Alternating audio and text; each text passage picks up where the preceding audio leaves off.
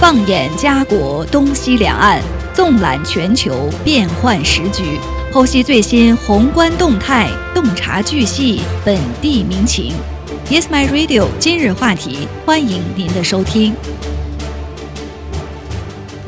听众朋友，大家好，欢迎收听今日话题节目，我是陈琳，我是依琳。呃，今天呢，我们首先给大家介绍一下联邦碳税补贴的一个话题。呃，之前我们也给大家分享过，说联邦呢将会有一笔碳税补贴直接到账。呃，但是各个省呢也有所不同。我们安省的居民呢，呃，到底会领到多少钱呢？我们来呃给大家呢介绍一下。从今天开始呢，越来越多的加拿大人将开始收到。呃，这笔补贴俗称碳税补贴，它全称呢是联邦政府发放的气候行动奖励金。各个省呢价格不同，呃，这样看来呢是阿尔伯塔省人领的最多。嗯，在七月十四日至七月二十一日期间呢，大西洋省以及安省和草原省的加拿大人将通过加拿大税务局获得免税付款。旨在抵消联邦污染定价的成本，而且今年呢，纽芬兰和拉布拉多省、新斯科舍省和爱德华王子岛的居民呢，将有资格获得这笔补助。这是因为呢，渥太华于七月一日在这些省份实施了联邦燃料费，而且迄今为止，碳税补贴仅适用于阿尔伯塔省、安省、萨省。和曼省的居民，那些没有符合联邦标准的碳定价计划的省份呢，将适用联邦污染定价系统。嗯，这个联邦碳定价计划呢，还包括为小型和农村社区的居居民提供百分之十的补贴。那联邦政府表示说，来自燃料费的百分之九十的直接收益。通过污染价格补贴发放给个人和家庭，每三个月呢向符合条件的个人发放。那剩下的百分之十的收益呢是提供给排放密集型、贸易敏感型、中小型企业和原住民的团体。嗯，呃，联邦政府也表示呢，定价碳污染是减少温室气体排放和推动清洁创新的最有效的政策。加拿大最新的排放报告显示呢，在2019至2021年间，排放量下降了百分之七点四。那这项补贴我们到底落实到个人会领多少钱呢？根据财政部的一个预测啊，符合条件的加拿大人呢，预计将获得不同的金额。呃，比如说在阿尔伯塔省，每个人呢预计可以获得一百九十三元。如果是有配呃这个有配偶或者是同居伴侣，那他们可以拿到九十六块五。每个十九岁以下的子女呢，每人可以领取四十八块两毛五。还有呢，就是在曼尼托巴省，每个人可以领一百三十二元，配偶和同居伴侣呢是六十六元。十九岁以下的子女呢，每人可以拿到三十三元。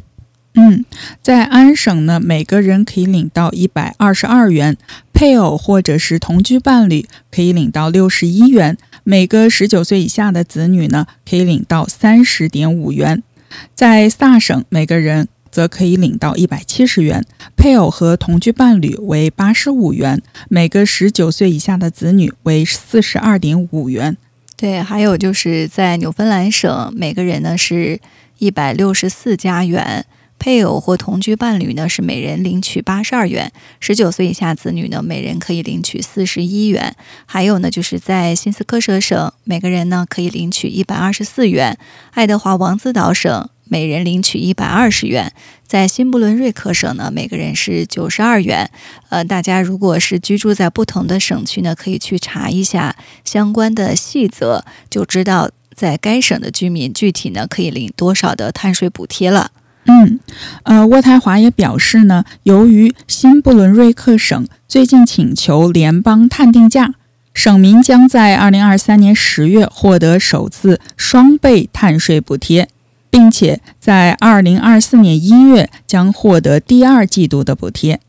嗯，这是我们给大家详细的介绍各个省区的居民呢可以领取不同的碳税补贴。那有的人就会有一个疑问啊，说我在哪里会看到这个补贴是不是打到了我的账户上呢？联邦政府表示，如果您是通过直接存款获得的这个税款退款，那也就可以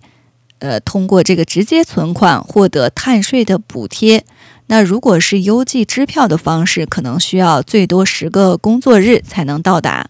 嗯，如果您有配偶或者是同居伴侣，只有一个人将获得家庭的补贴。该补贴呢将支付给先提交纳税申报表的一方。无论哪一方获得该补贴呢，金额都将是相同的。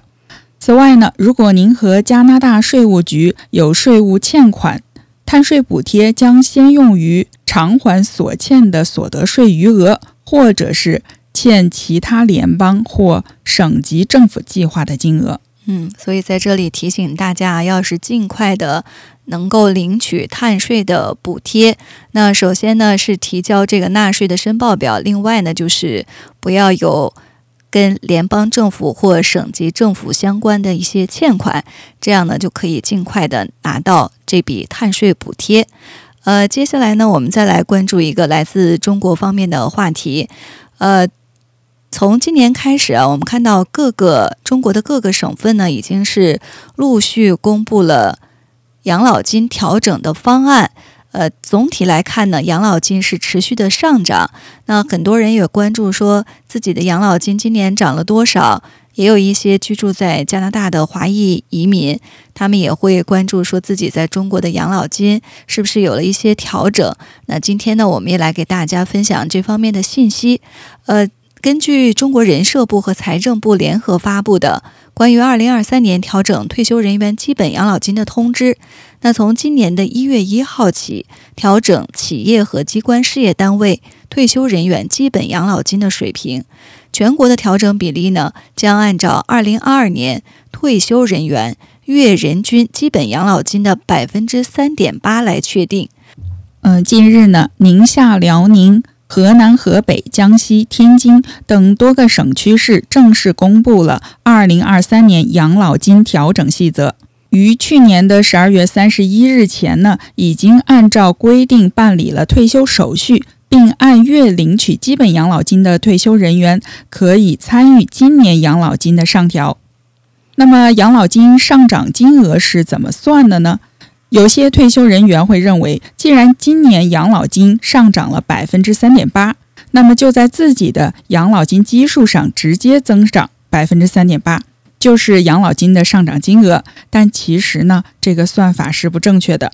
对，那么养老金调整，呃，具体怎么计算呢？按照要求，二零二三年养老金调整呢，采取定额调整、挂钩调整和适当倾斜相结合的办法，并且呢，实现企业和机关事业单位退休人员调整办法统一。也就是说呢，养老金上涨的金额按照。定额调整加挂钩调整加倾斜调整的步骤来计算，呃，这样说呢，有很多的专业词汇啊，大家不是很理解和明白。那我们接下来也给一一的进行一个通俗的详细的解释。嗯，那么其中这个定额调整其实指的是同一地区各类退休人员统一增加相同额度的养老金，这样可以体现社会公平。以河北为例子，其定额调整为四十元，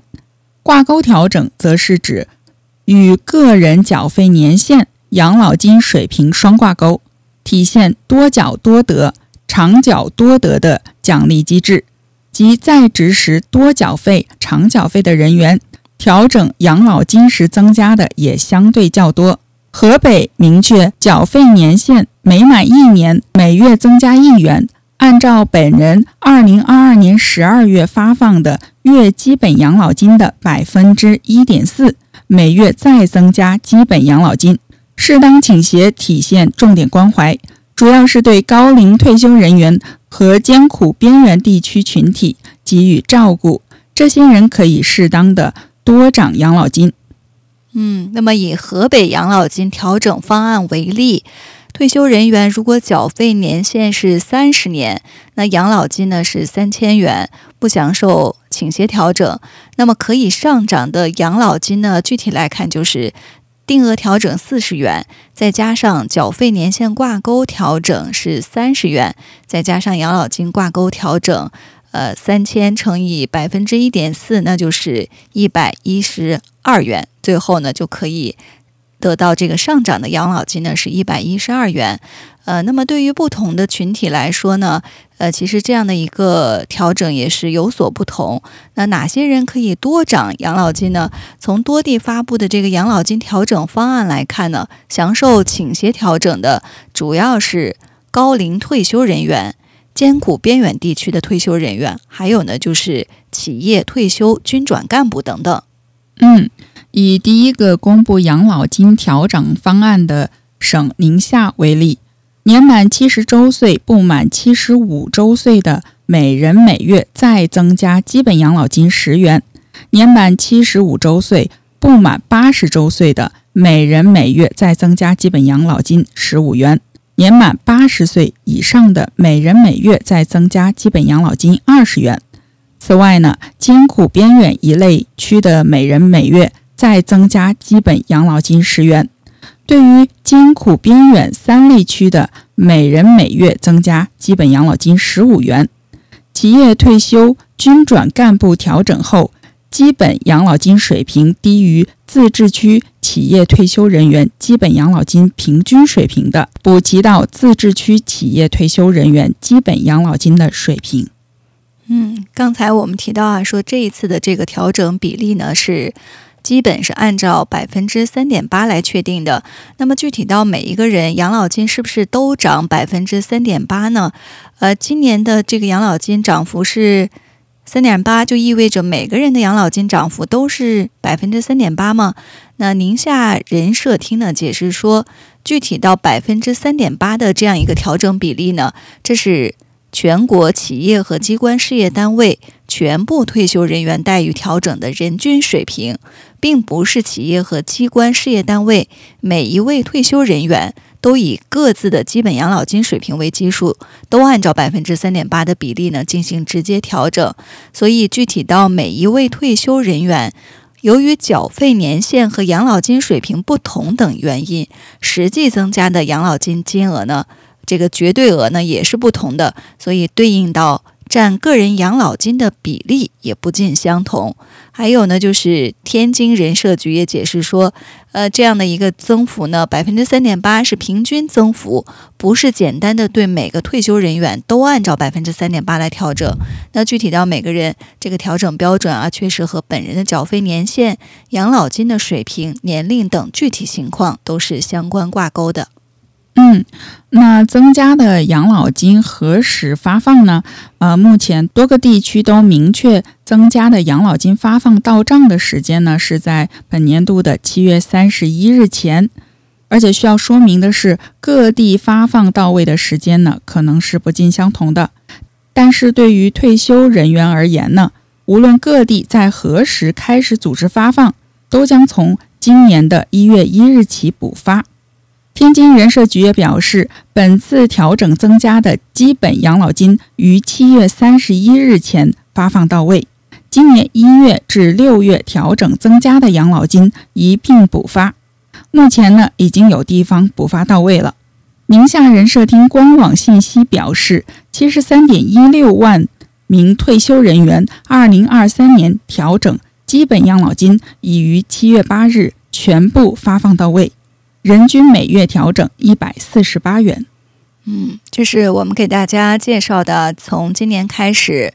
呃，尤其是进入七月以来，中国各地呢是陆续发布了二零二三年养老金的一个调整方案。那这样的一个调整呢，也为很多人所关注，因为现在大家也知道，呃，中国的这个老龄人口占比呢越来越高，所以养老金是不是能够按时的发放？呃，进行一些适当的调整和上涨，呃，也是关系到和呃这个很多群体的一个基本生活保障。呃，那么中国其实和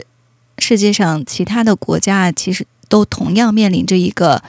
老龄人口占比越来越高这样的一个问题，所以养老金的问题呢，呃，也是关系到家家户户。那我们也借这个机会呢，给大家简单的介绍一下中国养老金问题的这个呃方方面面。那我们知道，中国的养老金体制呢是三大支柱来构成的。第一个支柱呢是政府主导的基本养老保险基金，在二零二一年的累计结余。已经达到六点四万亿元，占百分之四十五点八。那第二支柱呢，就是企事业单位自行发起的企业年金和职业年金。那这个支柱呢，共占四点呃，总计呢是四点四万亿元，占百分之三十一点五。那第三支柱呢，就是由个人主导的个人储蓄性养老保险和商业养老保险。目前呢，这一笔只有一千六百多。呃，一千六百多亿，占百分之一点二。另外呢，中国社会保障基金还可以视为是对第一支柱的补充，占到百分之二十一点五。所以，呃，总计啊，第一支柱也就是政府主导的这个基本养老保险呢，呃，占到中国养老金总规模的三分之二。嗯。呃，目前呢，第二、第三支柱是我国养老金构成中的短板。呃，二零二一年呢，企业年金和职业年金的投资运营规模分别为二点六万亿和一点八万亿。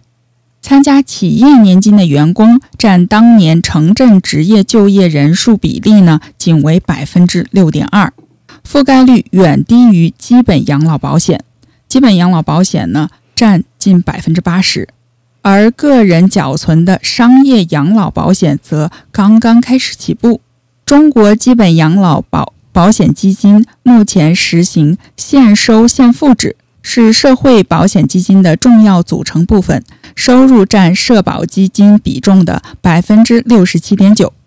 根据缴纳人口类型，可以划分为城镇职业养老保险和城乡居民基本养老保险。从缴纳情况分析，二零二一年保险费收入分别为三万五千零八十亿元、九千零九十六亿元和一千五百六十三亿元。社会保险基金作为第一支柱的补充，在社保缴费入不敷出的情况下，二零二零年首次调动五百亿元，弥补基本养老基金的缺口。嗯，说到这个基本养老金的这个构成，其实，呃，发达国家的养老金构成呢，也和中国是一样的，都是政府、企业和个人构成的三大支柱。但是比例呢，各国不尽相同。比如说，美国二零二一年，美国养老金的总规模呢，超过四十万亿美元，大概占其 GDP 的。一点七倍，其中呢，政府主导的基本养老金只占到百分之六点七，所以从这点来看呢，呃，政府主导的基本养老金在美国呢占比非常小，而中国呢是基本上占到了三分之二这样的一个比例，而在美国呢，大部分是靠企业和个人的商业养老保险来支撑的，呃，这两笔呢就总计占到了百分之九十三点三，所以政府主导的第一支柱。入不敷出，呃，导致中国呢现在养老金的这个呃给付呢也是存在着一定的一个缺口。嗯嗯，养老金的缺口呢，并且现在其实是呃越来越大的一个状况。呃，现收现付制度下，这个养老金收不抵支，是现在养老金缺口日益扩大的主要根据。那从存量视角分析呢，近十年来。中国全国城镇企业职工基本养老保险的累计结余由二点三九万亿增长至五点二六万亿，但是呢，随着老年人口的增加，基金的可支付月数却由十八点五降至十一点二。那根据社科院预测呢？城镇职工基本养老保险基金将于二零二七年达到峰值六点九九万亿后，迅速的下降，至二零三五年将全部耗尽。那从流量视角来分享，二零二一年企业职工、机关事业单位和城乡居民基本养老保险基金的本年收支结余呢，分别是三千六百八十八亿元、一百九十五亿元和一千六百五十一亿元。那其中呢，城乡居民养老保险的总收入。呃，财政补贴呢是占百分之六十一点七，企业职工和机关事业单位养老保险对财政补贴的依赖程度呢，分别是百分之十四点九和百分之三十九点一。那如果去除财政补贴收入，目前啊三类呃的这个收支缺口呢，分别是两千九百二十五亿、五千九百五十五亿元和一千六百五十九亿元。现在呢，呃。几乎是陷于收不抵支这样的一个状态，呃，所以城镇职工基本养老保险，尤其是事业机关单位的养老金呢，入不敷出，是目前中国养老金支付严重依赖财政补贴的一个重要的根源。那么，此外呢，这个人口老龄化也导致赡养负担持续的在加重。二零二一年呢？中国城镇企业职工的参保赡养率由两千年的百分之三十点四上升至百分之三十七点七，即由每三点三个在职职工供养着一个退休人员，演变为每两点六五个在职职工赡养一个退休人员。据二零零五年到二零一一年间，因纳入灵活就业人员，扩大了职工基数。从而降低了参保赡养率之外呢，参保离退休人员增长率普遍高于参保职工增长率，导致城镇职工的参保赡养率基本呈上升的趋势。未来呢，人口老龄化加剧，必然导致赡养负担持续加重。嗯，另外呢，人口流动和经济发展不平衡也是导致中国养老金收支地区差异十分显著的原因。呃，比如说，二零二一年黑龙江省的城镇职工参保赡养率呢高达百分之七十八点二，而在广东参保赡养率呢只有百分之十七点四。所以各地区赡养负担的这种严重不均，导致财政调剂。抽肥补瘦这样的作用呢，就相对有限。那根据世界银行的测算数据，养老金替代率，也就是城镇职工退休后领取的平均基础养老金和在职职工平均工资的这个比率，不低于百分之七十，才可以维持退休前的生活水准。而在中国呢，城镇职工养老金的平均替代率在二零二一年呢，仅仅是百分之四十三点六，和百分之七十这样一个比率呢相距，呃相距甚远，而且呢远低于国际的警戒线百分之五十五。所以，大部分退休人群呢也面临着这个养老待遇逐步恶化这样的一个现实。那么，我们说了很多关于这个养老金缺口越来越大的成因，呃，如何？缓解养老金的问题呢？二零二二年呢，中国人口自然增长率呢已经降至了负值百分之负零点六。人口结构的统计数据来看呢，六十五岁以上的老龄人口占比未来还将持续上升。同期劳动年龄人口呢占比将不断的下降，现收现付制的养老金制度将面临难以为继的困境。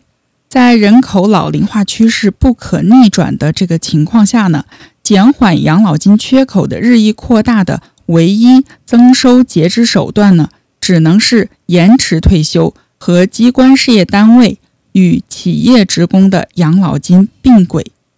嗯，延迟退休能增加职工的养老金缴费年限和缴费的金额，同时呢，也会减缓养老金支取的这个压力，无疑呢是兼增收和节支于一体的有效措施。而机关事业单位和企业养老金并轨呢，则是节省这个开支的重要途径。呃，所以呢，目前啊，机关事业单位职工养老保险基金对财政补贴的依赖程度是远超过企业职工，退休工资的发放水平呢，也远高于企业职工。如果能加大力度落实机关事业单位和企业职工的养老待遇并轨，对于减轻养老金体系的支出压力呢，是有非常重要的作用的。实时数据也显示呢，随着预期寿命的延长，人口老龄化呢，现在是全球性的共同难题。美国、日本和欧洲等发达地区几乎不约而同的，现在都把退休年龄延迟至六十二岁以后。如果中国也能相应的采取延迟退休政策，对于减缓养老金缺口进一步扩大呢，具有一定的积极作用。呃，考虑到现在社会对于延迟退休的接受度呢，中国在改革退休制度的同时呢，也可以采取弹性激励式的养老金方案。给个人更多的选择权，例如呢，不同年龄退休可以获得养老金的水平不同，提前退休折扣发放，正常退休的居民呢给予足够发放，而延迟退休的居民则给予超额发放。这样呢，可以让健康状态和财务状态不同的中老年人选择适合自己的退休年龄。嗯，对，说到这个，给更多人。以自由选择权，呃，比如说正常退休的居民啊，在加拿大呢，我们是六十五岁，呃，到六十五岁退休呢，你就可以领足额的这个退休金。但是如果有的人啊，无论是健康状态或者是财务状态都比较好的话，他们可能会选择延迟退休。那延迟退休的居民呢，就可以多领这个退休金。呃，其实跟加拿大的这个。呃，养老体系呢也是有很多的相同点。那说到这个加拿大，呃，其实也面临着这个人口老龄化这样的一个严重问题。那大家也知道，加拿大是一个移民大国，呃，很多移民都向往的一个国家。那主要原因呢，就是加拿大的教育、生活环境、养老体系带给人们很多的福利，而且很多人都比较看重说加拿大的养老体系健全。呃，可以有各种不同的养老金计划和福利措施，这样呢就满足不同人群的需求，确保他们在退休之后呢能够享受到充实而又有尊严的生活。呃，所以我们也在这里呢，最后节目的结尾也给大家简单的分享一下加拿大的养老体系。那么对于收音机前的听友呢，希望对您有所帮助。嗯，呃，那随着加拿大人口老龄化趋势呢，也在不断的加剧，所以这个政府也是致力于建立一套全面的养老体系，以确保每位居民都能够在晚年享受到充实安宁的生活。那么，首先呢，加拿大的养老体系主要是由加拿大退休养老计划 （CPP，Canada Pension Plan） 和老年保障。